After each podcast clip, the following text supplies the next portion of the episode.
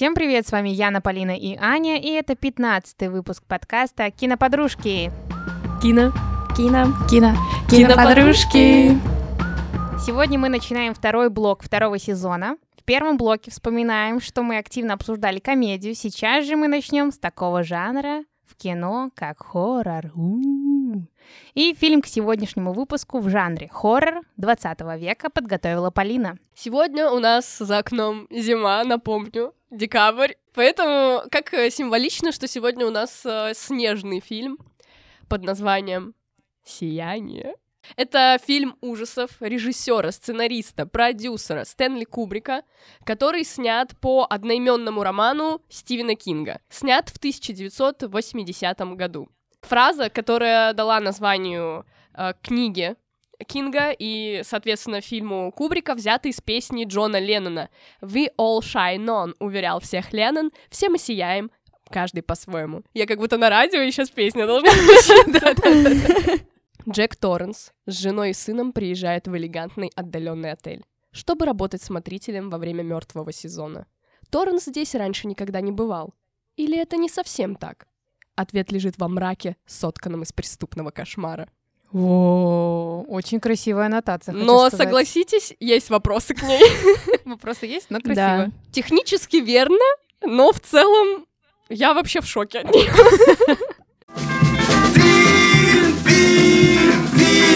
Сегодня мы с вами начинаем обсуждать фильмы ужасов. И, конечно же, хочется немножко сказать об этом жанре. Вообще, какая цель у нас у фильмов ужасов? Может быть, вы знаете, какая цель? Напугать. Правильно. Напугать, но лучше выразиться, вызвать чувство тревоги, чувство страха и, э, самое главное, эффект э, э, саспенс. Мгм. То есть чувство какой-то неопределенности. Реализовываться на экране это может совершенно разными способами. То есть это мож- могут быть какие-то сюжетные повороты, какие-то образы персонажей, пугающие спецэффекты и так далее. Вообще, самые первые фильмы с какими-то сверхъестественными событиями, которые вот как-то пытались уже заигрывать э, со зрителем, появились аж в конце 19 века. По мнению некоторых исследователей, первым фильмом такого рода является фильм «Замок дьявола» 1896 года. А Его называют вот первым фильмом ужасов, и также он считается одним из первых фильмов, в котором использовались самые примитивные спецэффекты. Это стоп-кадры, э, мультиэкспозиция, ускоренная, замедленная съемка.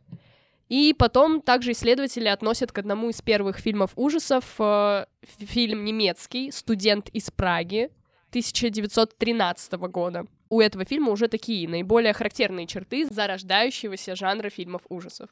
Но сегодня с вами у нас не просто фильм ужасов, а конкретная, ну, подкатегория. Как вы думаете, какая? У меня нет Если честно, я не знаю. Классные у меня собеседники сегодня. Впрочем, как и всегда. У тебя подкаст в соло. Ладно, просто я сейчас скажу, и вы в ответ должны сказать, а, ну, блин, точно, конечно. И это у нас психологический хоррор.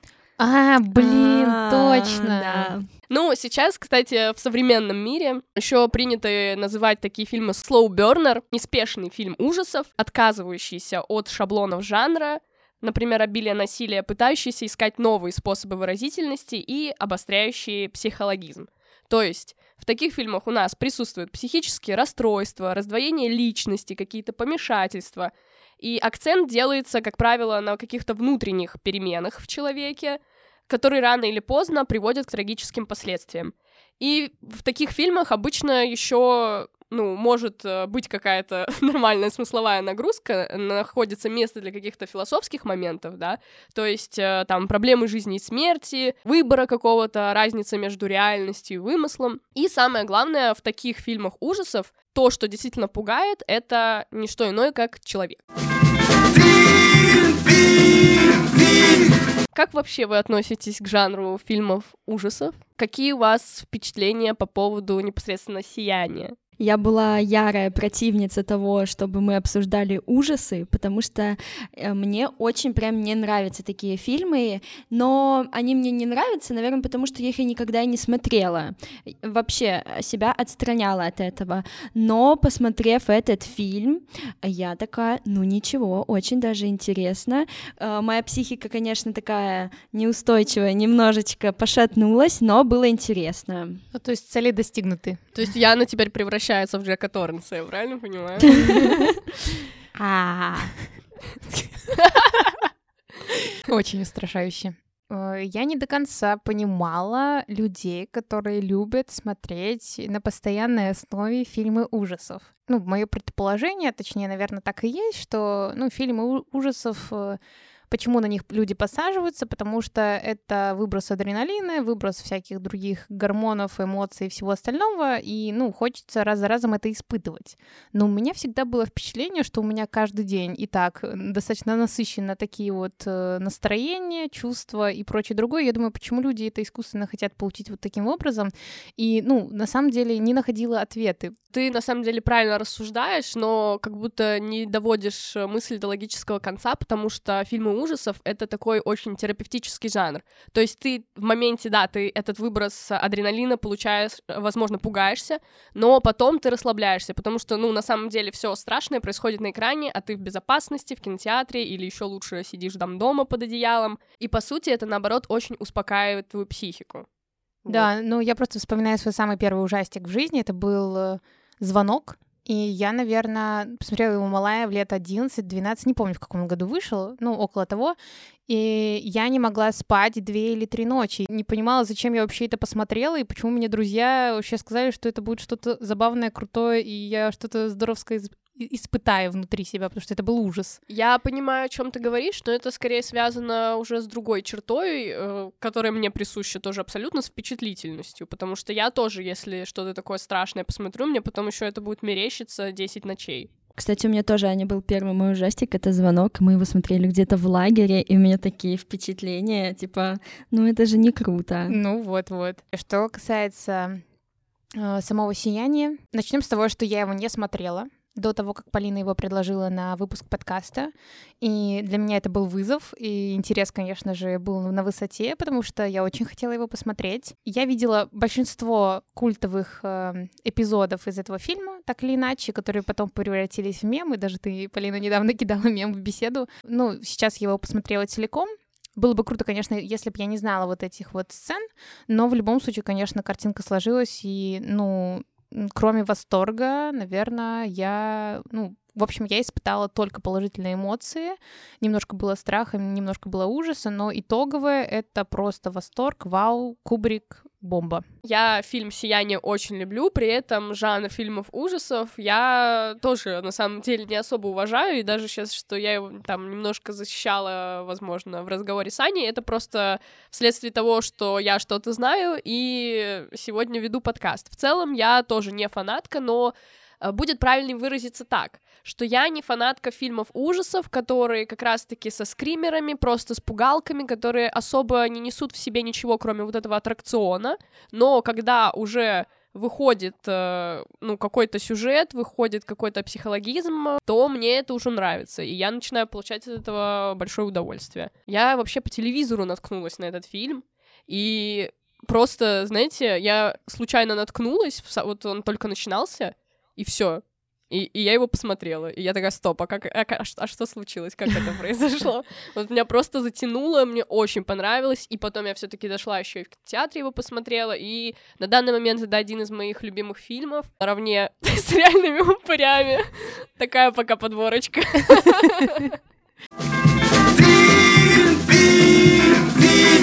Прежде чем мы начнем обсуждать непосредственно фильм, я хочу все-таки заострить еще раз внимание на том, что фильм снят по мотивам книги Стивена Кинга. Ну, как я понимаю, книгу тоже никто из нас не читал, правильно? Данную книгу Кинга нет. Я не читала, более того, я вообще хочу сказать, что я не фанатка Кинга, не бейте меня там тапками. Мне нравятся там какие-то произведения, которые как раз-таки по мотивам сняты, Например, еще там сериал 11.22.63 мне очень нравится, но книжку я не дочитала до конца, например. Я тоже, кстати, не дочитала. Да. Стэнли Кубрик, да, как режиссер, вообще глыба.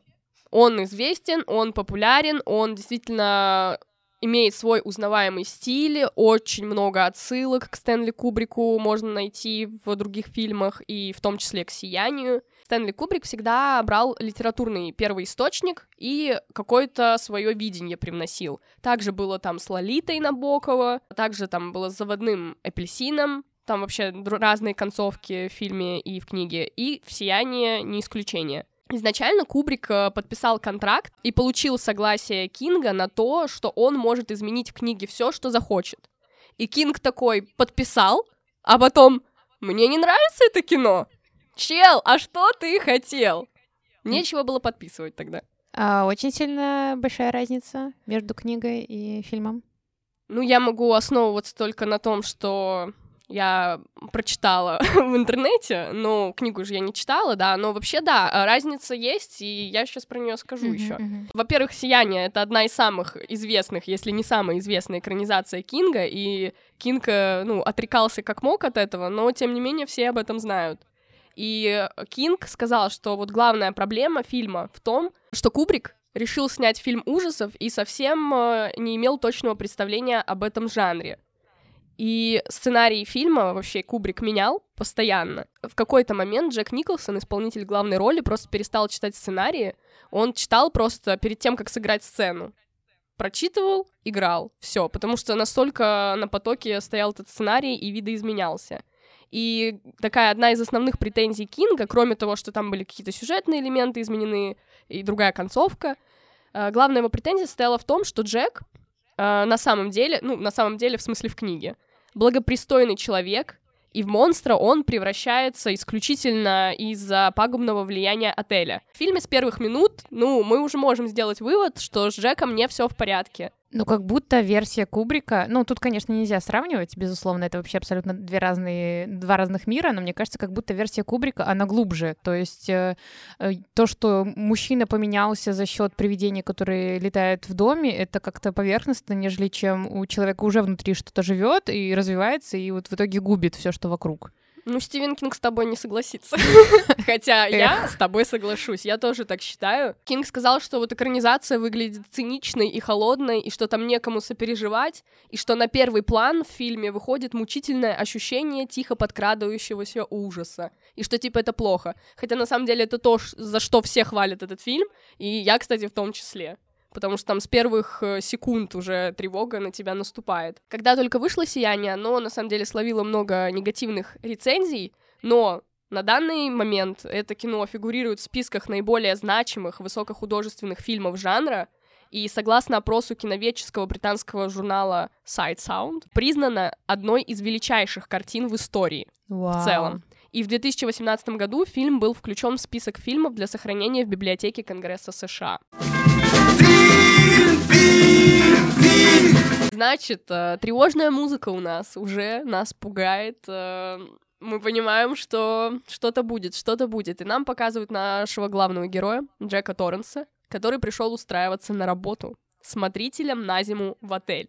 И нам э, рассказывают, что в отеле произошла трагедия уже однажды. Смотритель был с женой, с детьми и убил топором. Зарубил? Зарубил топором своих детей и жену. Джека это не смущает, все хорошо. Потом нам показывают э, жену и ребенка Джека. Мы видим, что мальчик разговаривает, ну, как будто сам с собой, пока мы еще не понимаем, что это значит, э, и называет своего альтер-эго Тони. Ну, как будто у ребенка есть какие-то проблемы. Ну, как минимум раздвоение личности. Чуть позже Дэнни, разговаривая со своим альтер-эго, э, впадает в обморок. Венди, то бишь э, его мама и жена Джека, вызывают врача, и еще выясняется такой факт, что э, Дэнни стал разговаривать с этим Тони после того, как отец ему вывихнул руку. Когда пришел пьяный, и Дэнни трогал его бумаги, и он на него разозлился.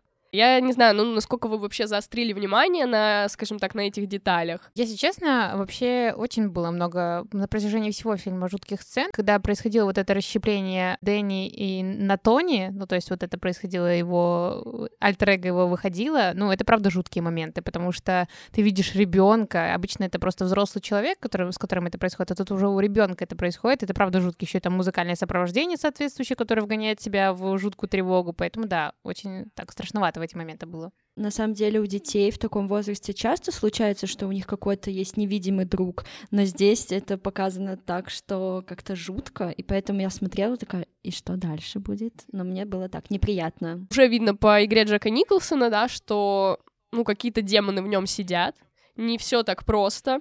Стивен Кинг, он изначально пытался отговорить Кубрика брать Джека Николсона, как я уже сказала, из-за того, что вот он внушает такое сумасшествие, и говорил, что зрителям будет интереснее наблюдать э, за актером, который изначально выглядит типа как абсолютно нормальный. Они, мы не отталкиваемся от внешности, мы отталкиваемся от того, что уже в содержании есть, поэтому это вообще не поменяло бы, мне кажется, абсолютно ничего. Нет, я согласна, что Джек Николсон, ну, безумен со своими бровями, но он безумен в абсолютно любом фильме, если уж на то пошло. Хотела заострить внимание, когда э, когда вот этот вот э, представитель приглашает его на работу и э, говорит, а не будут ли ваша жена с ребенком против? Джек, ну, вообще не спрашивает их, он просто, конечно, не будут, типа, все нормально тоже его характеризует как человека. Он уже заранее принял решение за всех и ничего да. не обсудив даже, да-да-да. А вообще вот это вот собеседование, если честно, уже, ну, понятно, там тревога уже изна- изначально с первых кадров, но вот когда они сидят в этом кабинете и что-то вот обсуждают детали там работы, на каких условиях он будет, что было до этого, то как они разговаривают, вот это, знаете, улыбка, вот этот вот ровный тон, ну, прям ты ожидаешь, когда же будет подвох происходить, потому что вот это вот такая, знаете, очень сладкая улыбка, очень сладкие разговоры эти американские, так очень сильно еще, еще больше с толку сводили. Да, есть такое. И потом они едут в отель. Джек, Венди и Дэнни едут в машине и тоже, ну, как по мне, они не похожи на какую-то счастливую американскую семью. Они приезжают в отель, и мы мельком узнаем, что отель был построен на месте индийского кладбища. В отеле проводится экскурсия, и мне очень понравилось, какие там переходы между сценами. Очень такие, не знаю, застрелили вы внимание на этом, очень плавные, и прям кадр перетекает в кадр, то есть они условно идут по коридору, и тут перетекает так, что они вот эти же еще персонажи в этих же образах, они как бы уже в другом помещении. Я подумала, не знаю, вообще закладывался такой смысл или нет, скорее всего, нет, это уже, знаете, чисто от себятина моя, но это очень похоже, как будто они сами призраки этого отеля, как будто они вот с ним сливаются. Мне тоже очень сильно понравилась съемка в начале. Как-то очень необычно показывали отель, вот как Полина сказала, и это очень так погружало красиво. Нас еще там знакомят с таким персонажем, как мистер Халлоран, Халлоран. Короче, с поваром. И повар болтает с Дэнни и рассказывает ему о сиянии, потому что оказывается, что повар тоже обладает этим сиянием. Ну, что такое сияние, вам никто никогда не расскажет. Просто реально какая-то, видимо, сверхспособность. Э, видят прошлое и будущее, и следы всякие. И причем, что между всеми людьми, которые есть сияние, видимо, есть какая-то общая связь. Да. Ну, просто условно экстрасенсорные способности какие-то. Mm-hmm. Проходит месяц, как они уже живут в этом отеле. Обалденная сцена. Вообще обожаю, когда Дэнни едет э, на своем велосипеде по коридорам. И, и мне очень нравится как он еще там проезжает по паркету, потом по ковру, по паркету, по ковру, и этот шум давит. И я не знаю, я просто смотрю на это, и мне страшно, страшно не от того, что на экране показывают, а страшно от того, что я себя представляю в этом отеле, и я думаю, вот я ребенок, еду на велосипеде, ну это же... В абсолютно пустом отеле, да. где нет ни души. Это в, вообще... в огромном отеле. Да, это очень страшно. Я бы не согласилась там жить э, такое долгое время. Так а у них и не спрашивали, да. к сожалению. Джек, кстати, согласился на эту работу, потому что он э, хочет э, начать писать. Ему как раз нужно уединение, но спустя месяц в отеле Джек все еще не начал писать. А Венди с Дэнни развлекаются как могут. Бегают по лабиринту. А я, кстати, когда возник этот лабиринт, сразу вспомнился, в общем, Кубок огня Гарри Поттера, когда тоже они там ходили по этому лабиринту. Я думаю, ну вот когда же, когда же? Джей Кей Роулинг. Мы приглашаем тебя в подкаст «Киноподружки», чтобы ты рассказала, как вдохновилась сиянием для написания Гарри Поттера и Кубок огня. Причем, кстати, фильмом, потому что в книге лабиринта нет. Я хотела сказать, что вот Джека взяли на работу, а я смотрю фильм, и там как будто бы все дела все равно Венди делала. Она там счетчики, Конечно, кухни, да. конечно. Ну, опять же описывает его как еще того работничка. А что в этот момент делал Джек? Ничего. И когда Венди подошла с ним поболтать, он еще начал на нее гнать. Типа, что она ему мешает, не дает работать, не дает думать. Хотя она ему там и глазунью, она ему там, и давай я тебе помогу и почитаю, и там то все. Ну, короче, вообще. Сам ничего не делает, и от других еще требует. Поскольку у нас зима, у нас случилась снежная буря, из-за бури сломались телефоны, и связь э, в отеле со внешним миром происходит только по специальной рации. Потом Дэнни опять катается на своем велосипеде и встречает знаменитых близняшек. Ну, как можно было сделать вывод, то есть это в фильме точно не объясняется, ну, как я для себя понимаю, что это как раз-таки эти две девчонки, которых зарубил э, отец, прошлый смотритель. Да, да. Да, ну и я думаю, что близняшки — это вообще что-то, что вы видели всегда и везде. То, что очень во многих фильмах потом и пародируется, и берется как референс уже не пародийный, и это вообще очень вообще культовая вещь. Хотя, казалось бы, они там появились не так уж много раз, но даже когда, ну, там, знаете, на Хэллоуин костюмы делают, очень часто я видела вот именно образы этих девчонок. И близняшки, они в целом с собой такую двойственность изображают, условно, как тот же Джек, типа, как борьба доктора Джекила и мистера Хайда. Добро, зло, там вот какая-то, знаете, получается, они как будто играют вот э, два отражения одной медали, вот Ого. это вот все. Даже такой символизм есть. Да, такой есть. Сцена, на которой вот я бы хотела заострить внимание, как Лампова, Венди с Дэнни смотрят телевизор, сидят. И потом Дэнни нужно э, пойти забрать свою пожарную машину. И Венди его отговаривает идти, потому что он оставил ее, я так понимаю, в спальне родителей, а там Джек. И она говорит, ну, потом возьмешь, не ходи, там, папа устал и так далее. И в ее голосе, ну, явная тревожность, что, типа, она боится оставлять ребенка наедине с Джеком с мужем, с отцом ребенка. Это вообще страх. Вы же смотрели в оригинале, там была пожарная машина. Ну, то есть ребенок шел за своей пожарной машиной. А у тебя зачем он шел? Да. У меня за ружьем. За ружьем? Да, да, у меня, ну, в фильме в переводе говорила, что «Мам, можно я схожу за своим ружьем в комнату?» А, так эта сцена совсем другая тогда. Тогда, тогда мать боялась, наоборот, оставлять отца вместе с сыном. Я еще, я еще в моменте подумала, ружье, такая игрушка, но потом, ну ладно, дети часто играются с ружьем, но у меня прям ружье. Поэтому я удивилась, то, что ты сказала пожарная машина. Прикол. Потом у нас происходит разговор Джека и Дэнни, даже начнем с того, когда я не только вошел в комнату, как Джек сидит на кровати, вообще жуть, жутчайшая. И потом говорит, Дэнни, подойти, он неспешно подходит. И на самом деле очень страшно. Они как будто ничего такого между собой не обсуждают, да, но ты чувствуешь скованность Дэнни. Мне было в этом моменте интересно. Не могла сама для себя определить. Мальчик так хорошо играет или так плохо играет? Потому что, с одной стороны, как будто он не выражает ничего, с другой стороны, возможно, он так играет, что он не выражает ничего, потому что, ну, он рядом находится сейчас вот с таким своим отцом. Я вообще об этом не думала, если честно. Но у него просто еще такая внешность необычная, что это тоже очень сильно влияет на его эмоции. Мне кажется, он просто так играет. Но в любом случае, вот этот вот тандем, который получился в, этой, в, этом, в этом эпизоде, он очень страшный, потому что мы видим расстояние между сыном и отцом, и это, это, это жах. Дэнни за счет своего сияния и в целом, возможно, за счет каких-то других факторов, ну, он понимает, что что-то происходит, и даже задает вопрос, типа, ну, ты же не обидишь там меня и маму. Джек злится на это. И потом Джеку как раз-таки после этого снится сон, где он их убивает. Но это был всего лишь сон. Дэнни опять катается по дому и видит, что в номер 237 открыта дверь. Ну, мы не видим, что произошло в комнате 237, но Дэнни возвращается, у него какая-то ссадина огромная на шее, как будто его кто-то душил, у него свитер э, потрепан. И Венди, конечно же, ну, а что ей еще думать? Она думает, что с ним сделал что-то Джек.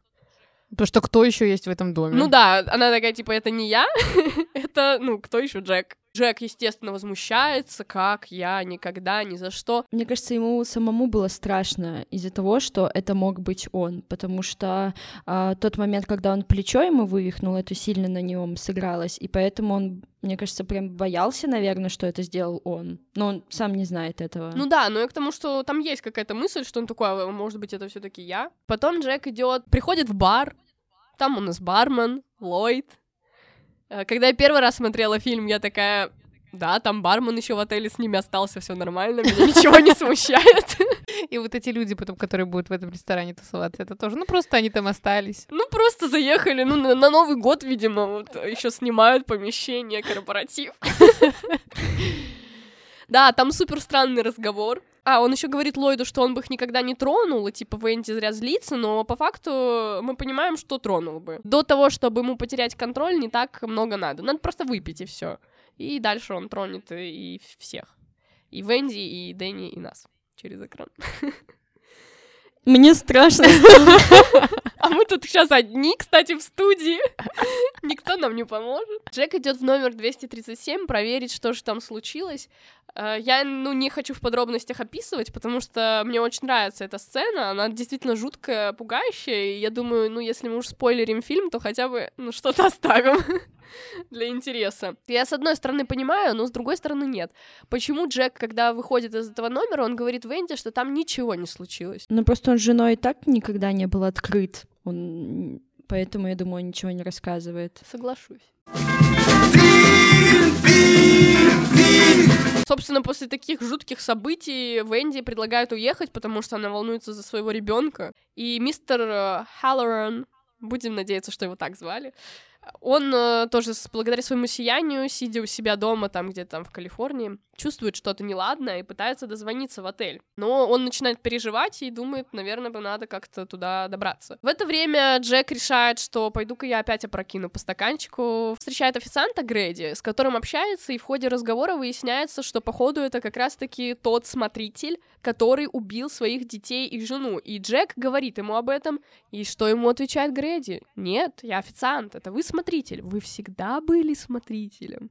Это вообще, это, это очень страшная сцена. Чё творится заварушка какая-то? Все время сидела и думала, это все реально или это у него в голове вымышлено, как мне это понимать, я ничего не понимаю, мне очень интересно, пожалуйста, дайте мне какое-то объяснение. Самый примечательный момент в этом разговоре, то, что этот официант говорит, что нужно поговорить с семьей. Э, нужно решить вопросы, нужно исправить их, нужно им мозги вправить. Это с ними что-то не так. Именно что вправить мозги. И после этого Джек, э, он действительно такой хороший совет. Идет, отключает рацию, чтобы отель уже вообще никак не мог связаться. И получается, снегоход тоже там ломает. Венди снова идет поговорить с Джеком, ну, как бы решить какие-то вопросы, там, семейные дрязги, неурядицы. Она подходит, она видит, что он очень много напечатал, много бумаги, думает, ну, наверное, классно, работает, открывает, а там написано одно и то же, одно и то же. All works and no play makes Jack a dull boy. Это просто такая стрёмная сцена. Она еще пересматривает эту бумажку за бумажкой, бумажку за бумажкой, и она понимает просто, какие бесполезные были дни в этом отеле, что он на самом деле ничего не делал. Он просто вот, ну, это же, это жуть. Для разных стран э, эта сцена была переснята, там, ну, по-моему, в Германии на немецком. Ну, потому что, наверное, вот это вот то, что устойчивое выражение, оно в каждой стране по-разному звучит, да? Потому что у меня даже в да. субтитрах было написано в рифму. Да, что у тебя было? Одна работа Никакого безделья, бедняга Джек не знает веселья. Уху! Да. Ну, согласись, у нас как будто нету такой фразы. Не, ну, это просто в рифму написали. Ну, звучит классно. А у меня в фильме было написано «Работа без игрушек надоела Джеку», и я вообще ничего не поняла. А когда уже посмотрела, как звучит, я такая, а, ну, лучше. Потом происходит вообще знаменитая сцена, где Венди отбивается от Джека. Шикарная сцена просто. Джек Николсон в этой... Бро... Боже, вот такой напор от него идет. Глаза просто на лоб Это так страшно, там еще так снято, как будто он Да. прям на тебя да, да, нападает. да, да, да, потому что ты сама Венди, как будто, а он на тебя идет. Эта сцена переснималась 127 раз. Господи, как охренеть. Потому что он хотел, чтобы это было идеально. Оно так и получилось. Хотя бы это было не зря.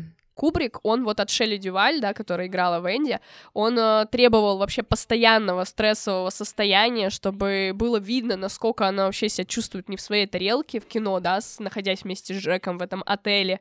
И чтобы этого добиться, он перед началом съемок потребовал от всей съемочной группы, чтобы никто на съемках не симпатизировал, не поддерживал и не говорил комплименты ей. И сам он придирался к любым мелочам в ее актерской игре, и доходило до того, что он на нее орал, говорил, что она впустую тратит время его, всей съемочной группы. И позднее Дюваль как бы соглашалась с тем, что как бы Кубрик сделал все возможное, чтобы она круто отыграла, и она там типа на него не обижается, не винит. Но, если честно, у Шелли Дюваль в целом потом очень э, грустная история, она, ну, можно сказать так, э, не знаю, насколько это корректно, ну, сошла с ума. Капец. Это Да, очень жестоко. И вот э, даже то, что эта сцена 127 раз переснималась, это в книгу рекордов Гиннесса вошло. Ну, такой себе рекорд, конечно. Шелли Дюваль доводили вот до вот такого состояния, и после выхода фильма «Сияние» она была номинирована на «Золотую малину» за худшую женскую роль. Ну, как будто критики были не в восторге от ее игры. Хотя, не знаю, мне очень нравится, как она играет. Меня мне тоже нет вопросов. мне в целом нравится ее образ, мне нравится, как она выглядит. Тоже еще одна популярная сцена, как Джек с топором врывается э, там в туалет, пытается до достучаться до своей жены. И после этого вообще происходит вообще аб- абсолютная вакханалия в отеле. Джек хочет добиться смерти своей семьи, э, но в конце концов нас ждет хэппи-энд. Ну, потому что все-таки Дэнни с Венди спасутся. Но какой ценой?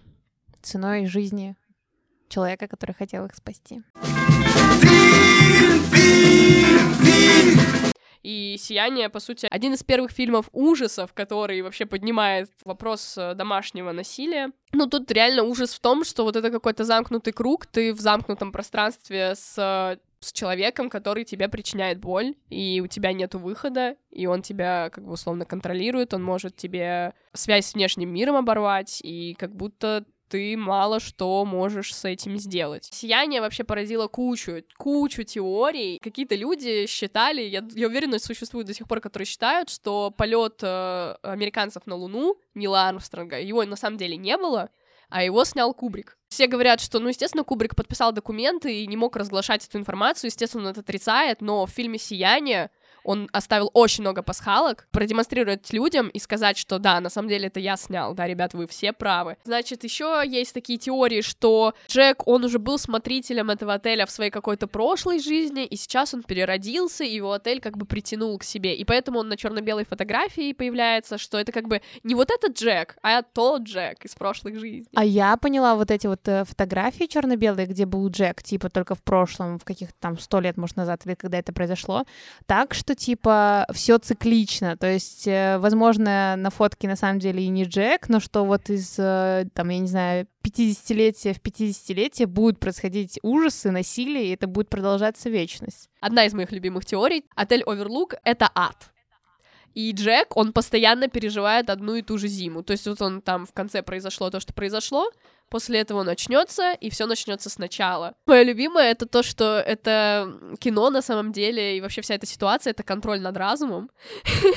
Потому что вначале, когда Джеку приглашают на собеседование, ему говорят о том, что там нету никаких горнолыжных курортов, но при этом в самом отеле висит э, какая-то реклама горнолыжного курорта. Потом еще там же приглашают какого-то мужика посидеть, посмотреть, который не произносит ни слова за весь фильм и просто сидит, смотрит. И, и говорится, что это типа агент какой-то там ФБР или ЦРУ или там типа чего-то какой-то другой службы. Что самое главное, когда Джеку рассказывают про вот этого предыдущего смотрителя, который убил жену и детей. На самом деле никакого смотрителя не было. То есть как будто они его надоумили убить э, ребенка и жену. Вау. Итак, давайте э, озвучим ваши цитаты. И как вы думаете, мою цитату что сделали? Правильно, пробили! Уху! Это, видимо, фишка каждого выпуска. А какая цитата? Как будто не так много говорилось. Да вот именно, что, казалось бы, каким образом это может быть пробито? Некоторые места похожи на людей. Кто-то сияет, а другие нет. А так это Джон Леннон пробил. Ах ты, негодяй. А моя цитата — это «Это как картинки в книжке, они не настоящие». У меня цитата такая. Идей полно, хороших мало. Yeah. Какие выводы вы можете сделать? Вот я хочу сказать, что бывают такие фильмы, которые не дают прям каких-то четких ответов и выводов, что вот это вот так, а вот это вот не так. Все очень неопределенно, все очень двояко, и, наверное, в этом уникальность этого фильма. А, Поэтому для меня этот фильм про то, насколько глубок внутренний мир человека, что он без границ, что его, что он требует внимания и что его можно из- изучать бесконечно. Прекрасное кино. Я когда первый раз его смотрела, у меня было очень много вопросов, я почти ничего не понимала. Конечно же, я посмотрела второй раз, естественно. Кто сомневался. И когда я смотрела второй раз, я сначала думала, мне, наверное, будет неинтересно, но мне еще больше стало интересно, потому что замечаешь еще больше каких-то деталей. И э, сейчас хочу посмотреть третий раз после уже записи подкаста, потому что мне кажется, вообще осознанно-осознанно будет смотреться эта картина. Яна, я тобой восхищаюсь. Столько раз смотреть одно кино, это просто, конечно, вау. Ну, хорошее кино, грех не посмотреть, я на респект. Просто действительно великое кино, и я рада, что мы с вами его обсудили. Это один из э, моих любимых фильмов. И если бы у нас подкаст длился 10 часов, я бы вам еще столько всего наговорила. Конечно, всем бы советую посмотреть это кино. Вот простой пример. Аня Яна, которые не фанаты фильмов ужасов. Стали фанатами. Ну, не стали фанатами, но конкретно этот фильм скажем так, э, прошел проверку киноподружками, одобрено. Кинорекомендации назовем. У меня рекомендация следующая. Это сериал «Почему женщины убивают». Опять же, на вопрос, наверное, почему именно это, я так четко прям не отвечу. Да-да, Полина. Можно я отвечу за тебя? Я Конечно. просто смотрела этот сериал, правда, только первый сезон, но там э, очень четко прослеживается линия насилия над женщинами в том или ином виде и как они пытаются выбраться из этих оков. И это, по-моему, напрямую с этим фильмом коррелирует. Спасибо. Именно поэтому я и выбрала это. У меня фильм, про который уже говорила Полина, ты просто его упоминала как продолжение, это «Доктор Сон», интересно его тоже посмотреть. Дальше что там и как. Я хочу порекомендовать фильм, э, который прям в тему по всем фронтам. Первое — это психологический фильм ужасов. Второе — это тоже экранизация. Третье — это тоже фильм из 20 века. И четвертое — это тоже кино, которое было внесено в библиотеку Конгресса США. И даже на 4 года раньше, чем «Сияние» в 2014 году. И это фильм «Ребенок Розмари» 1968 года Романа Полански. И буду рада, если вы посмотрите это кино, оно мне тоже безумно нравится. Молодая бездетная пара Розмари и Гай переезжают в нью-йоркский Брэмфорд. Очень скоро они знакомятся с эксцентричными соседями, которые то и дело навязываются им в друзья. Однажды Розмари видит странное видение, будто она плывет на яхте со своим мужем, который превращается в демона и насилует ее.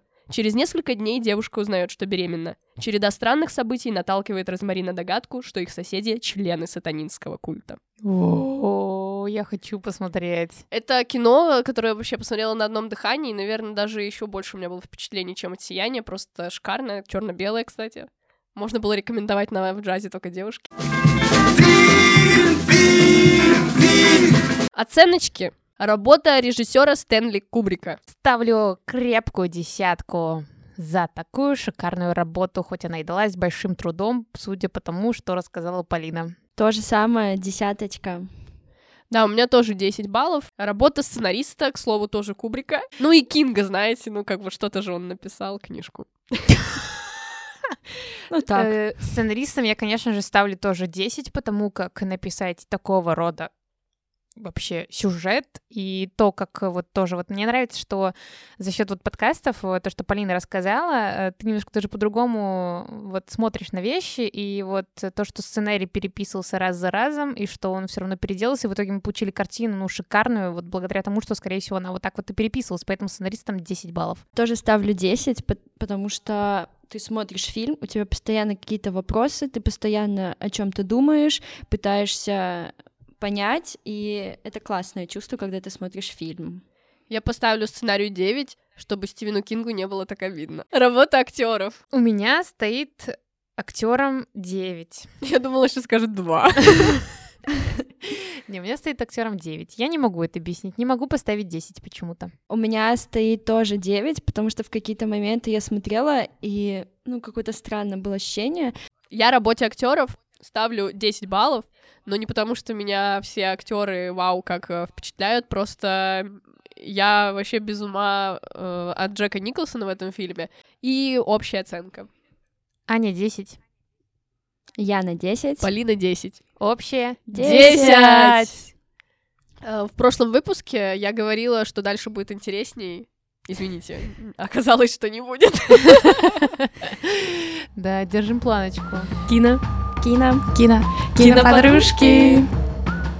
И, конечно же, подписывайтесь на наш Инстаграм, там можно найти все самые удобные ссылки для прослушивания. Ставьте нам сердечки на Яндексе, звездочки на Apple Podcast, пишите нам, пишите комментарии, лайки, нам это очень приятно. С вами были Аня, Полина и Яна. Любите кино и друг друга.